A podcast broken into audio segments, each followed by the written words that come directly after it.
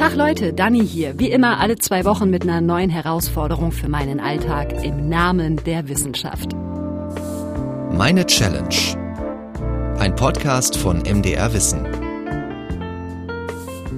Und da geht es heute, ganz passend zur Vorweihnachtszeit, um Konsum. Zu diesem großen Thema haben wir ja schon die ein oder andere Challenge gemacht, ne? So essen, dass die Welt nicht hungert zum Beispiel. Ich habe versucht, den Zero Waste Lifestyle zu leben oder Schadstoffe aus meinem Alltag zu verbannen. Es hat alles mal mehr, mal weniger gut geklappt und hat mein Einkaufs- und Konsumverhalten auch durchaus beeinflusst. Aber trotzdem, Honig, Milch, hm, Schokoaufstrich und jetzt noch Tiefkühlpizza. Manchmal marschiere ich nach Feierabend einfach in den nächstbesten Supermarkt und schmeiß das in meinen Korb, worauf ich gerade Bock habe, ohne zu gucken, hm, ist das denn jetzt Bio, ist das regional oder was auch immer. Einfach ganz bequem und billig. 38, Aber wer sorgt denn dafür, dass bei uns die Regale immer voll sind? Nicht nur im Supermarkt, sondern auch im Klamottenladen, im Elektronikmarkt oder im Schuhgeschäft. Der ganze Kram kommt ja irgendwo her.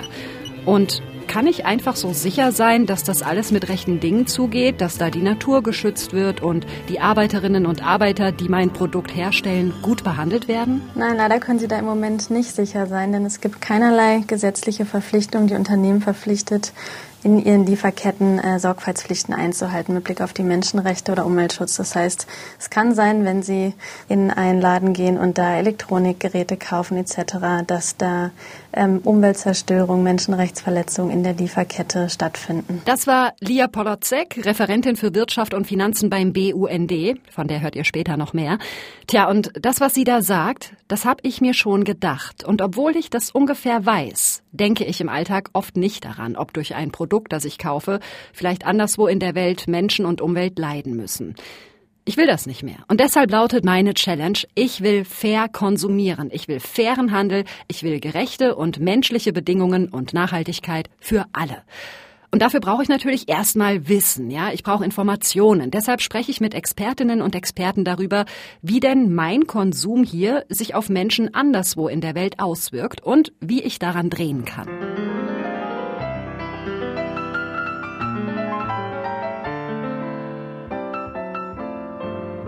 Wie gesagt, ich fange nicht bei Null an, aber trotzdem hinterlasse natürlich auch ich einen Fußabdruck. Nur wie groß der ist, davon habe ich nicht wirklich eine Ahnung. Okay, slaveryfootprint.org. So, jetzt muss ich hier erstmal eingeben, wo ich lebe, wie alt ich bin. Also Leipzig. Für die Website Slavery Footprint haben Aktivistinnen und Aktivisten die Lieferketten von 400 besonders häufigen Konsumgütern nachverfolgt und geguckt, an welchen Stellen es da zu Ausbeutung kommt, Zwangs, Kinderarbeit und so weiter. Den Link, den packen wir euch in die Podcast-Beschreibung. Dann könnt ihr den Test selbst auch mal machen. Da geht es zum Beispiel um Nahrung, Elektrogeräte oder auch Klamotten. Jetzt wollen sie wissen, wie mein Kleiderschrank aussieht. Da stehe ich ganz gut da. Wie viele Röcke und Hosen habe ich? 50? Niemals. Okay, weniger. Äh, Shirts. Das ist 50 ist überall 50 voreingestellt. Ich habe viel, viel weniger. Ich hasse Shoppen. Ich interessiere mich nicht für Mode. Hier kann ich jetzt vielleicht ein bisschen punkten tatsächlich. Das ist alles sehr nett gemacht, so mit bunten Grafiken, kleinen Männchen und mit Reglern, die man hin und her schieben kann. Aber der Hintergrund, der ist natürlich sehr ernst. Also, und jetzt müsste schon das Ergebnis kommen. 57 Sklaven arbeiten für dich. Kein Grund, dich schuldig zu fühlen. Du hast die Macht, das zu ändern. Okay, cool. Sieben, also nee, nicht cool. Ich meine, ich, ich finde es cool, dass es so positiv verpackt ist. So, hey, kein Grund, dich schuldig zu fühlen. Aber 57, nur damit ich hier mein kleines Leben vor mich hin lebe mit Kleidung, Nahrung, Elektrogeräten. Also das war auch noch eine Frage gerade hier. Besitzt du ein Smartphone? Besitzt du, besitzt du einen Laptop, ein Pad, äh, also ein Tablet, was auch immer?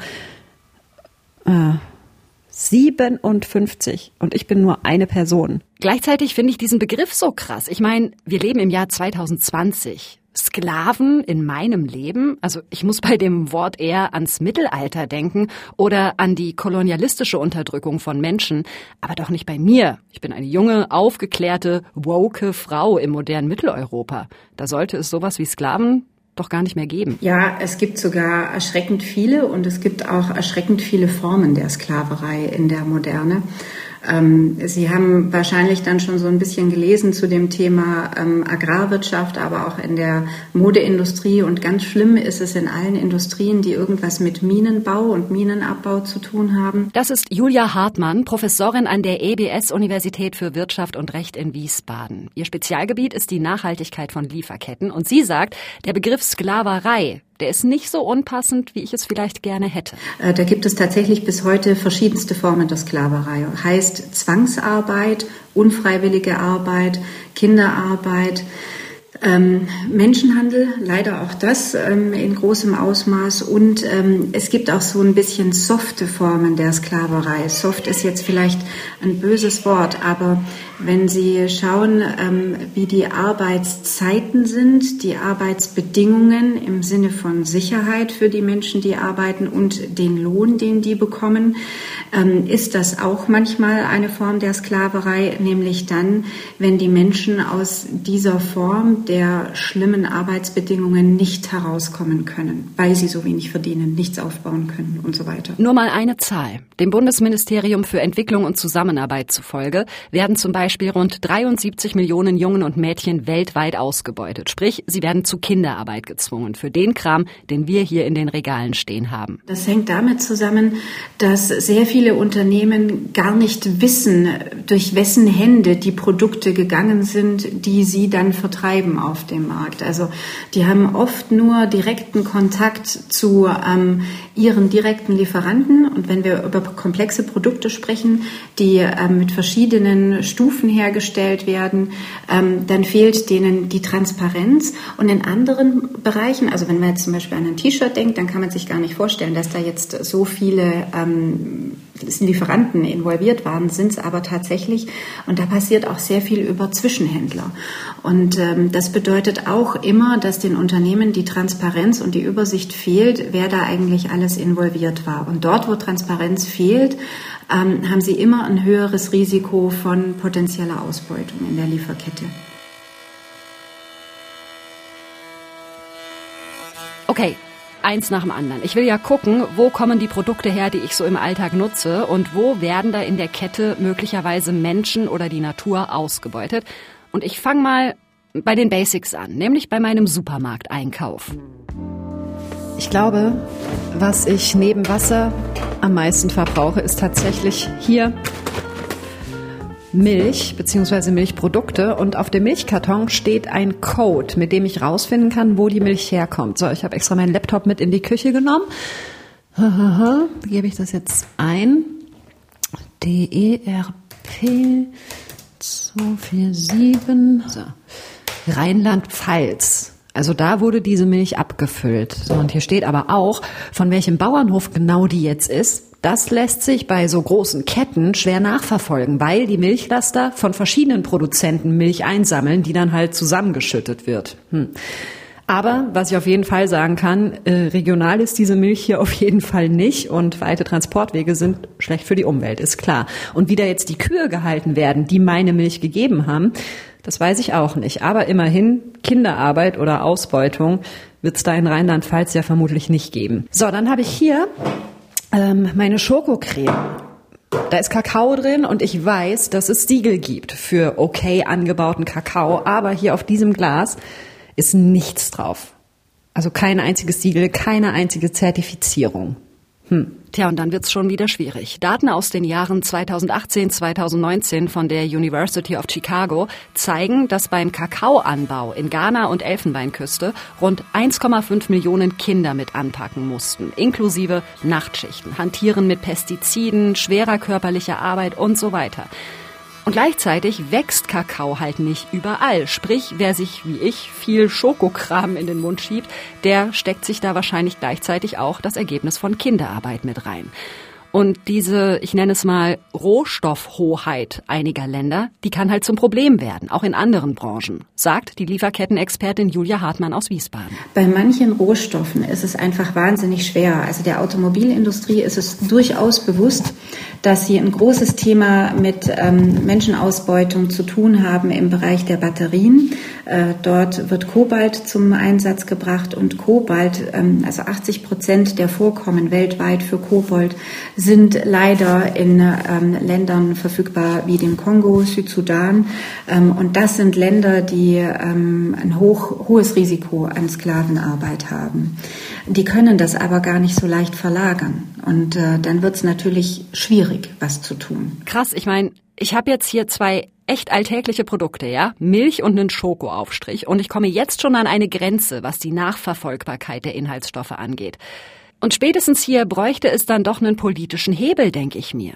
Die passende Idee, die existiert auch schon. Lieferkettengesetz ist das Stichwort. Ich denke, dass es durchaus ein, ein Schritt in die richtige Richtung ist, ja. Also in dem Lieferkettengesetz soll es ja darum gehen, dass Unternehmen dazu verpflichtet werden, ähm, dafür verstärkt Sorge zu tragen, dass in ihren Lieferketten bestimmte Umweltbedingungen oder Sozialstandards, Arbeitsbedingungen eingehalten werden. Das ist Holger Görg, Professor für Außenwirtschaft an der Uni Kiel und Forschungszentrumsleiter am Kieler Institut für Weltwirtschaft. Und ich denke, das ist genau das, ähm, was wir brauchen. Leider ist es ähm, in Deutschland noch so oder auch in Europa und auch in anderen Ländern noch so, dass ähm, einfache freiwillige Verpflichtungen von Unternehmen äh, anscheinend doch nicht genug sind stellt sich natürlich die Frage, wenn Freiwilligkeit nicht reicht und die Politik das Problem aber ja auf dem Schirm hat, warum gibt es denn dieses Lieferkettengesetz nicht schon längst? Also in einigen Ländern haben sie das durchaus schon, ja, oder stehen kurz davor. Niederlande zum Beispiel oder Frankreich. Also sagen wir es ganz einfach so, ähm, schlechte Arbeitsbedingungen sind natürlich billiger und heißt, dass die Produkte dann ähm,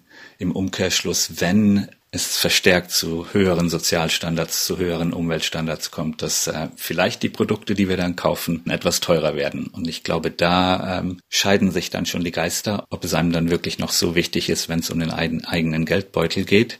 Auf der anderen Seite äh, denke ich auch, dass es natürlich kurzfristig äh, für die Unternehmen selbst auch ein Kostenfaktor ist, was natürlich auch der Fall ist, wenn ich auf äh, Arbeitsbedingungen und Umweltstandards in meiner äh, Lieferkette achten muss ähm, und dass äh, deswegen das abgeblockt wird mit dem Argument, wenn wir höhere Kosten haben, äh, andere Unternehmen nicht, in anderen Ländern äh, verschlechtert sich unsere Wettbewerbs Position international. Dass wir für faire und nachhaltige Lieferketten vielleicht bereit sein müssen, mehr Geld auszugeben für unsere Produkte, da sind sich alle einig. Und ich will jetzt überhaupt nicht in Abrede stellen, dass es viele Menschen gibt, die wirklich jeden Cent zweimal umdrehen müssen, ja.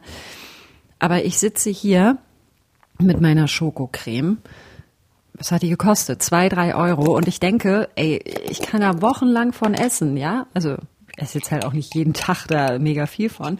Und ähm, mm, wenn die vier Euro kosten würde, ja, und dadurch aber sichergestellt wäre, dass es allen Beteiligten in der Kette besser geht, hey, dann nehmt mein Geld voll gerne. Mm.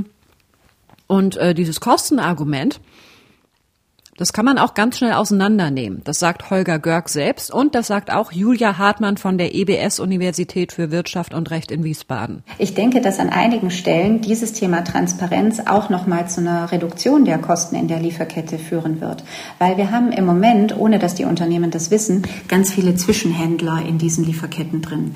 Die bekommen alle einen Teil der Wertströme, die da durchlaufen. Die meistens verbessern die aber nichts an dem Produkt, also die haben kaum einen, einen Wert ähm, den sie da zuliefern. Durch die Transparenz könnte man die alle ausschalten. Sorry, ne? also wird die Lieferkette ähm, deutlich kürzer und sie haben so ein paar Ineffizienzen dann auch rausgenommen aus den Lieferketten. Ähm, das heißt, es, es bedeutet ja nicht nur, dass alles teurer wird. Ähm, und am Ende, ich denke, so ein paar Geschäftsmodelle, die, die nur auf Verkaufen, Wachstum, schlechte Qualität, ähm, ne, wenn, wenn es die irgendwann nicht mehr gibt, dann glaube ich, tun wir alle unserem Planeten und unserer Gesellschaft auch was Gutes. Tja, aber noch gibt es ein solches Lieferkettengesetz bei uns eben nicht, weil die Verhandlungen im politischen Berlin Stand jetzt, also wir haben gerade Mitte Dezember, immer wieder stochen. Und solange dieser Hebel nicht umgelegt wird, bleibt es dann eben doch an mir hängen, dafür zu sorgen, dass ich meinen ganzen Konsumkram irgendwie halbwegs verträglich auf die Reihe kriege. Und ich kriege bei dieser Challenge gerade sowas wie einen kleinen Rappel, der Klassiker, ja? Einmal angefangen drüber nachzudenken und schon sehe ich überall Fragezeichen und Fallstricke. Nahrung, Klamotten, klar, aber woher kommt das Holz für mein Bücherregal? Aus was für Materialien ist das Haus, in dem ich wohne? Woraus ist der Rahmen meines Fahrrads? Oder hier, ein paar Nummern kleiner, mein Smartphone. Ein hochkomplexes Produkt. Julia Hartmann hat ja schon zu Beginn meiner Challenge gesagt, da werden die Lieferketten so schnell, so undurchsichtig, dass die Unternehmen mitunter selbst gar nicht mehr wissen, wo denn jetzt was herkommt und unter welchen Umständen es entstanden oder gewonnen worden ist. Ähm, ich habe ein altes iPhone und ich schaue jetzt hier mal gerade an meinem Laptop bei Apple auf der Seite. Die haben nämlich so ein paar Transparenzberichte und ähm, nein, Übersetzung brauche ich nicht, so ein paar Transparenzberichte und Infos über ihre Lieferketten online stehen. Und ja, da gibt's eben hunderte Zulieferer für bestimmte Rohstoffe und Bauteile. Tatsächlich auch Unternehmen aus Deutschland. Zum Beispiel hier Saxonia aus Freiberg in Sachsen. Die veredeln Gold für die Leiterplatten, also äh, die Elemente im Telefon, durch die eben der Strom äh, fließt oder die den Strom leiten. Äh, und die sind zum Beispiel auch zertifiziert nach Nachhaltigkeitskriterien. Also okay, es gibt da tatsächlich relativ viele Infos und die deutschen Unternehmen sind nachhaltig zertifiziert, aber, sagt Lia Polotzek, das hat Apple nicht freiwillig gemacht. Apple ist tatsächlich ähm, ein Unternehmen, was äh, in Reaktion auf äh, viele Skandale ähm, die Lieferkette zum Teil offengelegt hat. Das haben sie aber auch nicht von sich aus gemacht, sondern da gab es ja damals die Skandale um Foxconn, wo Menschen tatsächlich Selbstmord begangen haben aufgrund ähm, de, des Arbeitsdrucks. Ähm, also da, da sind einige Skandale passiert und auch, dass sie über Konfliktmineralien berichten. Ähm, da gab es in den USA den Dodd-Frank Act, ähm, der die Unternehmen auch dazu verpflichtet, ähm, dazu Aussagen zu treffen. Also das sind tatsächlich ähm, Skandale und aber auch Gesetze im Hintergrund, weshalb äh, Apple so auch tätig geworden ist. Aber ähm, Apple mit der Marktmacht, die es hat, viele Unternehmen gehen dann eben nicht an die Wurzel der Probleme. Das Problem an technischen Geräten, nicht nur an meinem iPhone, sondern zum Beispiel auch bei Laptops, E-Autos und so weiter. Das Problem ist, da werden massenhaft Rohstoffe drin verbaut, die wir hier einfach nicht haben oder nicht fördern. Seltene Erden zum Beispiel oder auch diverse Metalle. Der Bundesanstalt für Geologie und Rohstoffe zufolge importiert Deutschland da vor allem Kupfer. Und das vor allem aus Chile, dem Weltmarktführer beim Kupferexport. Da lagern Schätzungen zufolge zwischen einem Drittel und der Hälfte der weltweiten Kupferreserven. Ziemlich sicher hat also jeder und jede von uns irgendein Gerät zu Hause, in dem Kupfer aus Chile verbaut ist. Ist also ein ganz gutes Beispiel, um mal zu gucken, wie es denn da aussieht. Ganz am Anfang einer solchen Kette, an deren Ende eben zum Beispiel mein iPhone steht. Also haben wir eine Mail geschrieben an chilenische Umweltverbände erstmal. Das Problem, keiner von uns kann Spanisch, aber es gibt ja Google Translate. Queridas damas y caballeros. Sehr geehrte Damen und Herren, ich arbeite für den Mitteldeutschen Rundfunk in Leipzig, Teil des. Darauf kam leider keine Antwort wochenlang, aber mein Podcast-Kollege hat hier in Leipzig eine Kontaktperson ausfindig gemacht, nämlich Alea Rentmeister. Die studiert Lateinamerika-Studien, war schon mehrmals in Chile und ist dem mal nachgegangen, welche Auswirkungen die dortige Kupferförderung denn hat. Und Alea Rentmeister wiederum hat uns dann Kontakt vermittelt zu zwei Männern, die in Chile im Kupferbergbau tätig sind bzw. waren, nämlich Arturo Godoy und Werner Aguilera. Hola, don Werner. ¿Nos escucha bien? Mit denen haben wir uns dann zusammengeschaltet. Sí. Perfekto. Alea hat gedolmetscht und beide Männer haben gleich zu Anfang des Gesprächs gesagt, hier in Chile einen Job bei einem staatlichen Kupferunternehmen zu haben, das ist ein riesiges Glück. Aber wenn man dann mal genauer nachgefragt hat, dann klang das schon hart. Bei Werner Aguilera zum Beispiel, 51 Jahre alt, vier Kinder und als Lkw-Fahrer bei einer Kupfermine angestellt.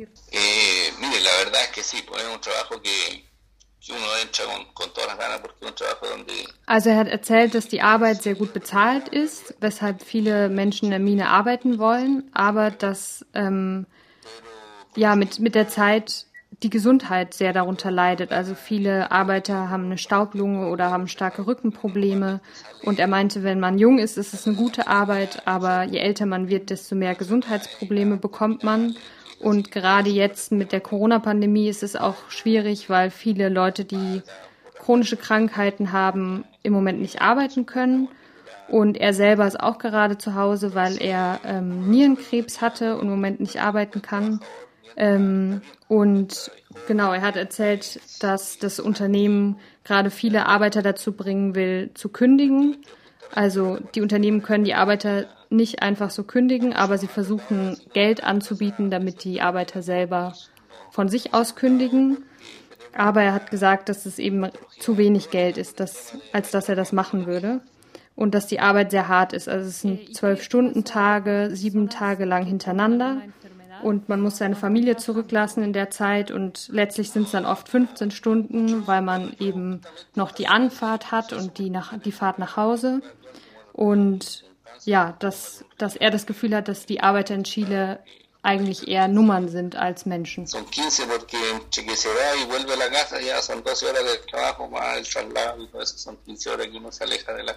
Um die Kupferminen herum, das sagen sowohl Werner Aguilera als auch Arturo Godoy, gibt es ungefähr nichts. Ihr müsst euch vorstellen, das sind riesige Schluchten, die da in die Wüste gegraben werden. Mehrere Kilometer lang, mehrere Kilometer breit, hunderte Meter tief. Und der Staatskonzern, dem die meisten Minen gehören, Codelco, der hat sich zum Ziel gesetzt, dass fünf Prozent der Kupferproduktion nachhaltig und sozial verantwortlich passieren sollen. Fünf Prozent. Das ist nicht viel. Und das merken auch die Arbeiterinnen und Arbeiter. Eh, also er hat gesagt, man hat Zugang zu einer guten Gesundheitsversorgung, aber nur solange man arbeitet. Wenn man dann in Rente geht, dann hat man nicht mehr diesen Zugang zur Gesundheitsversorgung. Und ähm, man bekommt zwar, wenn man in Rente geht, nochmal Geld von, von, vom Arbeitgeber, aber das reicht auf jeden Fall nicht, um damit den Rest des Lebens zu leben. Und die Rente ist das, was man eigentlich selber angespart hat und ähm, angelegt hat. Und es gibt sehr, sehr wenig Rente in Chile.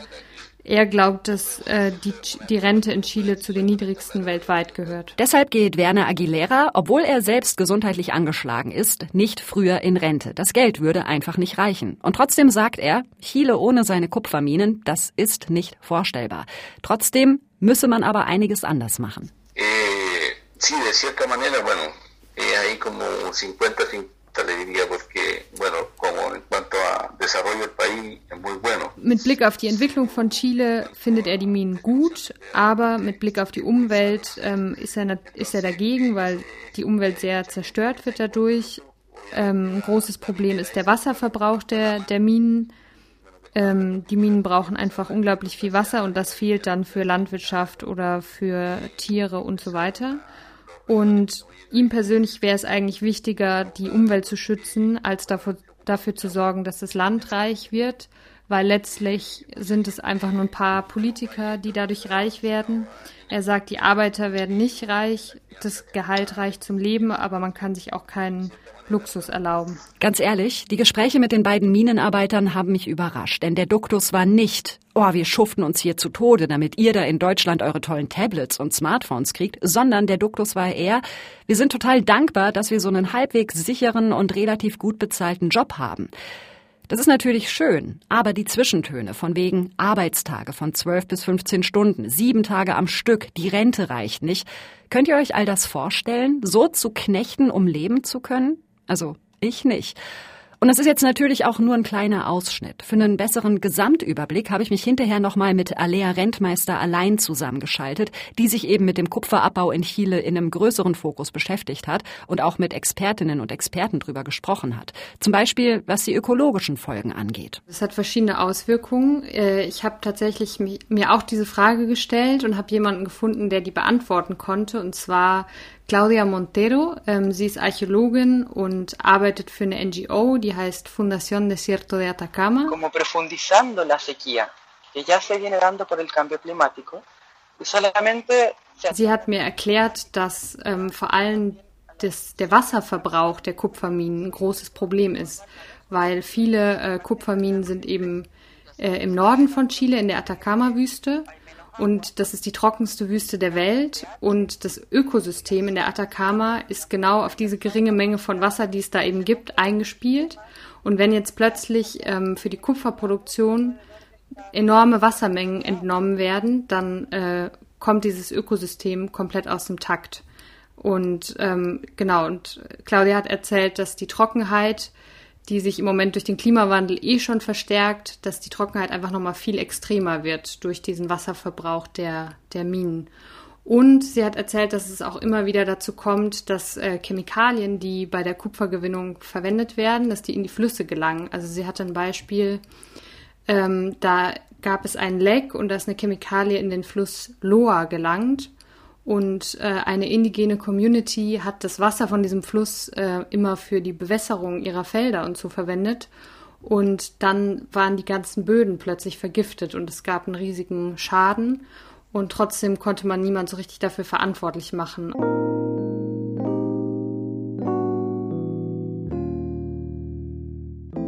Beim Kupferabbau in Chile gibt es also drei Baustellen. Umweltzerstörung, Verdrängung indigener Kultur und ziemlich anstrengende Arbeitsbedingungen. Und diese Geschichte, die lässt sich ja global weiterspinnen. Es gibt Tausende davon rund um die Welt und in fast jedem meiner Alltagsprodukte stecken solche Geschichten drin.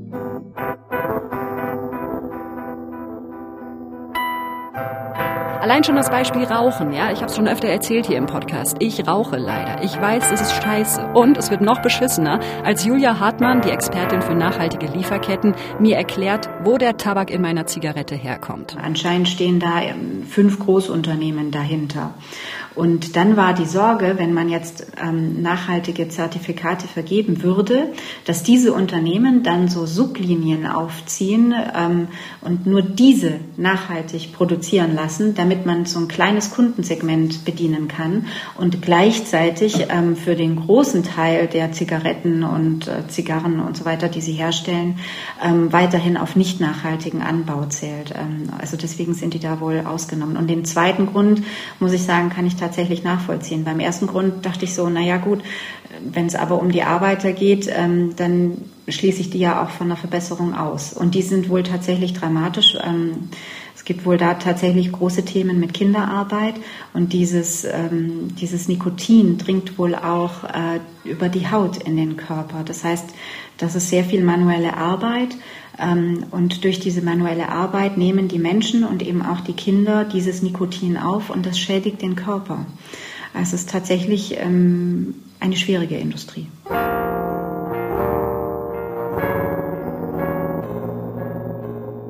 Das war ja jetzt bis hierhin ein ziemliches Brett, wie durch unseren Konsum Menschen in anderen Teilen der Welt leiden. Und klar, es war interessant mal zu gucken, wie es denn am Beginn so einer Lieferkette so aussieht. Und gleichzeitig sau aufwendig, ja, das steht eben nicht einfach auf den Sachen drauf, dass chilenische Kupferarbeiter 15 Stunden schuften für die Rohstoffe in meinem iPhone. Also da musste ich lange recherchieren, da mussten wir lange suchen, um überhaupt einen kleinen Ausschnitt zu erhalten. Ich will aber ja nicht nur Wissen sammeln, ich will es ja auch besser machen. Und deshalb habe ich mich mit ihm hier verabredet. Darf ich auch deinen Namen nennen? Bitte? Darf ich denn auch deinen Namen nennen? Vielleicht arbeitest du ja unter einem Pseudonym. Beim Daniela Schmidt ist so durchschnittlich. Ah, das stimmt auch wieder. Da hast du wieder völlig recht. So, dann sage ich herzlich willkommen, liebe Daniela, hier auf dem Richard-Wagner-Platz. Ich bin Marcel, ich bin von Konsum Global Leipzig. Wir machen so Projekte für globales Lernen. Das heißt, wir beschäftigen uns ganz viel mit der Globalisierung, mit unserem Einkaufsverhalten. Wie hängt das miteinander zusammen? Marcel Prus zeigt mir bei einem Spaziergang durch die Stadt, wo ich in Leipzig Produkte bekomme, ohne dass Sklaven für mich arbeiten. Und das ist schon mal ein Punkt für mich. Ich hasse Mode, ich hasse Shopping, ich schaffe mir nicht ständig neue Klamotten an. Ah, von der Marke habe ich sogar was.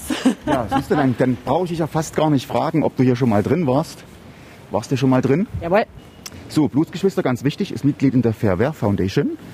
Das ist das alte Logo. Das neue Logo hast du dort äh, unten dran, dieses, äh, äh, ja, genau. Und die Fairware Foundation ist eine NGO, die sich für bessere Arbeitsbedingungen im globalen Süden einsetzt. Und zwar haben die sich gesetzt, wir wollen zusammen mit den, den Marken und ihren Partnern im globalen Süden das Leben denen dort unten erleichtern.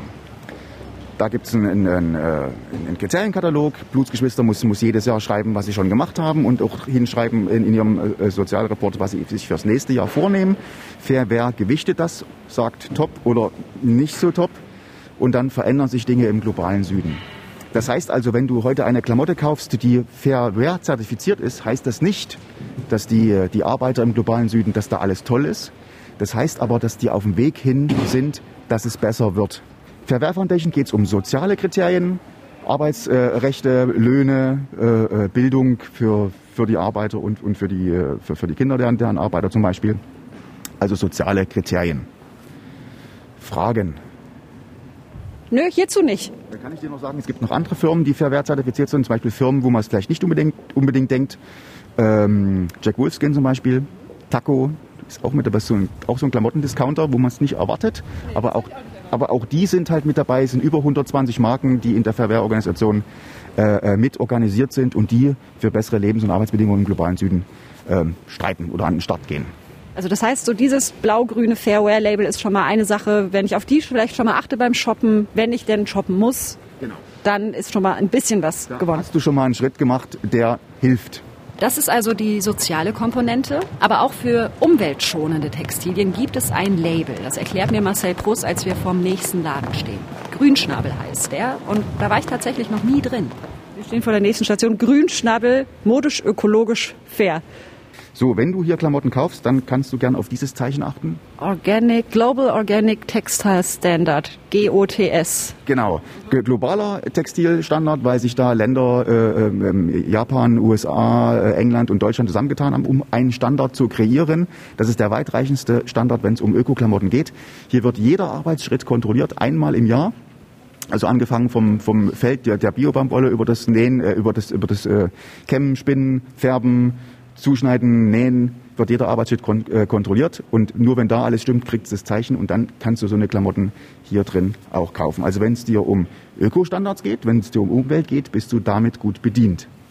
Aber im Idealfall habe ich ja vielleicht beides. Fairware plus Öko. Das wäre natürlich schön. Aber es ist die Frage, ob du es dann noch bezahlen möchtest, ob du es noch bezahlen kannst. Weil auch so ein Siegel, so eine Zertifizierung kostet Geld. Ja.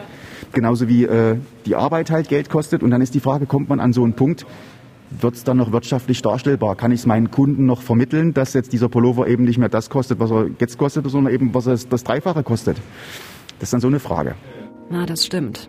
Also ich trage zum Beispiel ständig schwarze Longsleeves. Ich habe einige von Öko- und Fairwear-Marken und andere aus konventioneller Produktion. Letztere kosten vielleicht so 10 Euro. Die nachhaltigen Shirts, da habe ich pro Stück um die 40 Euro für bezahlt. Das ist natürlich ein Unterschied. Und das kann sich nicht jeder leisten.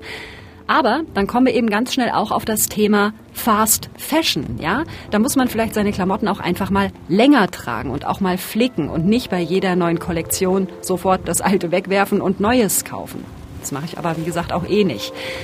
Es geht bei dem Stadtrundgang aber nicht nur um Kleidung, sondern zum Beispiel auch um Lebensmittel. Da sagt Marcel Prus, Daniela, am besten kaufst du auf dem Markt. Da weißt du, wo es herkommt. Oder Sachen, die hier bei uns nicht wachsen, wie Kakao und Tee, kannst du im Weltladen kaufen. Oder ganz easy auf das schwarz-grün-blaue Fair Trade Siegel achten. Das gibt's auch im normalen Supermarkt und Discounter. Das ist alles schön und gut. Ich versuche ja auch all das und trotzdem habe ich so ein paar Problemfälle. Mama, Papa, Brudi, jetzt bitte kurz weghören. Es geht um eure Weihnachtsgeschenke. Ich frage mich bei manchen Dingen, die ich verschenken möchte, ob es da überhaupt eine Alternative gibt, die mir ein moralisches Gewissen irgendwie äh, beschert. Also zum Beispiel, gut, Pullover für Papa kann ich gucken, ob ich das irgendwo fair, ob ich Fairware kriege, ökologisch zertifiziert und so weiter. So, aber wenn ich zum Beispiel für meinen Bruder ein Playstation-Spiel kaufen will, da bleibt mir eigentlich nichts anderes übrig, oder? Ja, warum muss es denn kaufen? Tauscht das doch mit seinen Kollegen. Die haben da auch eine Playstation. Da kauft sich einer das Spiel, der andere kauft sich ein anderes Spiel. Und wenn das einmal durchgespielt ist, liegt es halt nicht im Schrank, sondern man tauscht es untereinander durch. Oder man gibt es halt im Oxfam-Laden oder in anderen Läden halt weiter. Auch da gibt es ja spezialisierte Spieleläden, die halt eben dann zweite Handspiele sozusagen preiswerter abgeben, damit man die durchzocken kann. Meine Mutter hat sich Ohrringe gewünscht. Wie sieht's mit Schmuck aus? Ähm, Schmuck ist halt auch so eine, so eine Geschichte. In, in, in diesem Jahr gefällt es einem, im nächsten Jahr gefällt es einem dann schon nicht mehr. Auch da ist Tausch durchaus eine gute Möglichkeit. Wenn es was Neues sein soll, kannst du ja darauf achten, wo kommt denn das Material her? Ist das Gold zum Beispiel ein, ein zertifiziertes Gold, was da, was da mit drin ist? Da gibt es auch in Leipzig mittlerweile ein paar Läden. Auch da kann man auf Second Hand gehen. Also, der beste Konsum ist, aus nachhaltiger Sicht, eigentlich der Konsum, der gar nicht stattfindet. Aber das könnte halt lange Gesichter geben unterm Weihnachtsbaum. Umso besser finde ich die anderen Vorschläge, die Marcel Prus mir gemacht hat. Tauschen oder auch gebraucht anschaffen, ja? Da habe ich bei Geschenken noch nie drüber nachgedacht. Ich sitze gerade vor meinem Laptop, habe bei Kleinanzeigen nach gebrauchten Playstation-Spielen geguckt und das, das ich im Auge hatte, gibt es leider nicht. Ich will jetzt auch nicht irgendeins kaufen, nur damit ich ein gebrauchtes Spiel für meinen jüngeren Bruder habe. Aber der hat sich auch einige Bücher gewünscht und da gibt's richtig, richtig krass viel. Also egal ob jetzt auf großen Plattformen oder auf den Seiten kleiner Online-Antiquariate und so weiter. Ähm, ich habe jetzt schon zwei Bücher gefunden. Zustand wie neu. Der Preis ist mega, also weniger als die Hälfte vom Neupreis. Und das packe ich direkt in den Einkaufswagen. Check.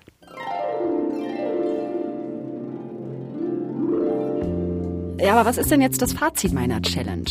Ich fürchte, es ist auf jeden Fall ein bitteres. Denn kommt schon, Leute, ja? Fast alles, was wir hier gehört haben, ist doch nicht neu.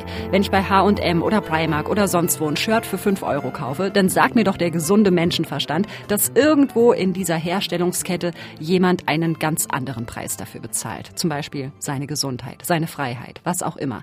Mal ganz abgesehen davon, dass wir alle die Bilder kennen aus asiatischen Sweatshops oder von arbeitenden Kindern in Afrika und so weiter. Und dass uns das so oft anscheinend einfach nicht juckt, das finde ich wahnsinnig gruselig. Warum ist das so? Weil das so weit weg stattfindet oder weil das vermeintlich andere Menschen sind als wir, die es ja nicht anders gewohnt sind?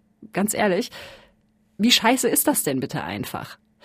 Das Gute ist natürlich, es gibt Alternativen, ja, im Fashion-Bereich, im Lebensmittelbereich, also einfach Fairtrade oder verschiedene Siegel eben.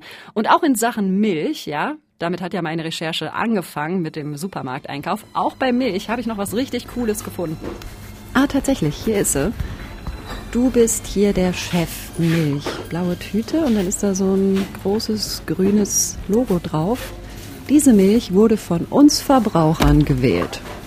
In dieser Milch steckt ganz viel Gutes. Weidehaltung, die Kälber bleiben bei den Müttern, es gibt eine Extraprämie für die Bauern, kurz ist es rundum top.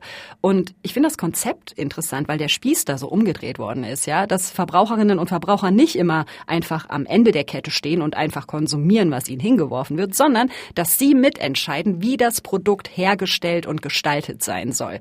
Im Moment gibt's diese Initiative nur für Milch, es sollen aber zum Beispiel auch noch Eier, Joghurt und so weiter folgen.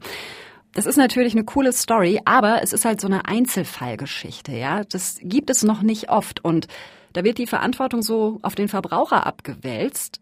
Und dabei wäre es ja ganz cool, wenn es ja andersrum wäre, ja, dass die Firmen, die etwas produzieren, sich darum kümmern, dass es gut läuft in der Kette. Und auf mehr Transparenz können wir aber derzeit eben nur hoffen, wenn so ein Lieferkettengesetz auch für Deutschland kommt. Was ich für mich aber auf jeden Fall mitnehme, Weniger Bequemlichkeit, das steht auf meiner To-Do-Liste. Nicht einfach Produkt XY in den Einkaufskorb legen und fertig, sondern nachdenken und gucken, brauche ich das überhaupt? Und wenn ja, gibt es das vielleicht auch in fair oder gebraucht? Das dauert manchmal länger, das kostet vielleicht auch mal mehr, manchmal aber auch weniger. Aber wenn dadurch mein Slavery Footprint ein bisschen kleiner wird, ey, dann ist es das ja wohl wert. Das war meine Challenge hier bei MDR Wissen. Geholfen haben mir bei dieser Folge Max Heke und Carsten Möbius. Und wenn ihr Fragen habt, Kritik, Lob, vielleicht ja auch Tipps für nachhaltigen, fairen Konsum oder eine Idee für meine nächste Challenge, dann freuen wir uns über eine E-Mail. Ganz einfach an challenge.mdr.de. Auf die Ohren gibt's uns erst, Achtung, in drei Wochen wieder. Wir machen eine kleine Winter-Weihnachtspause. Also in drei Wochen am 8. Januar. Da erscheint die nächste Folge. Die findet ihr wie immer auf challenge.mdr.de in der ARD Audiothek, auf Spotify, Apple Podcasts oder wo auch immer ihr eure Podcasts hört. Danke, dass ihr auch dieses Jahr wieder dabei wart bei meinen Challenges. Ich wünsche euch schöne Weihnachten, einen schönen Jahreswechsel oder was auch immer ihr feiert. Bleibt gesund, bleibt fröhlich. Bis bald. Tschüss. Das war meine Challenge ein Podcast von MDR Wissen.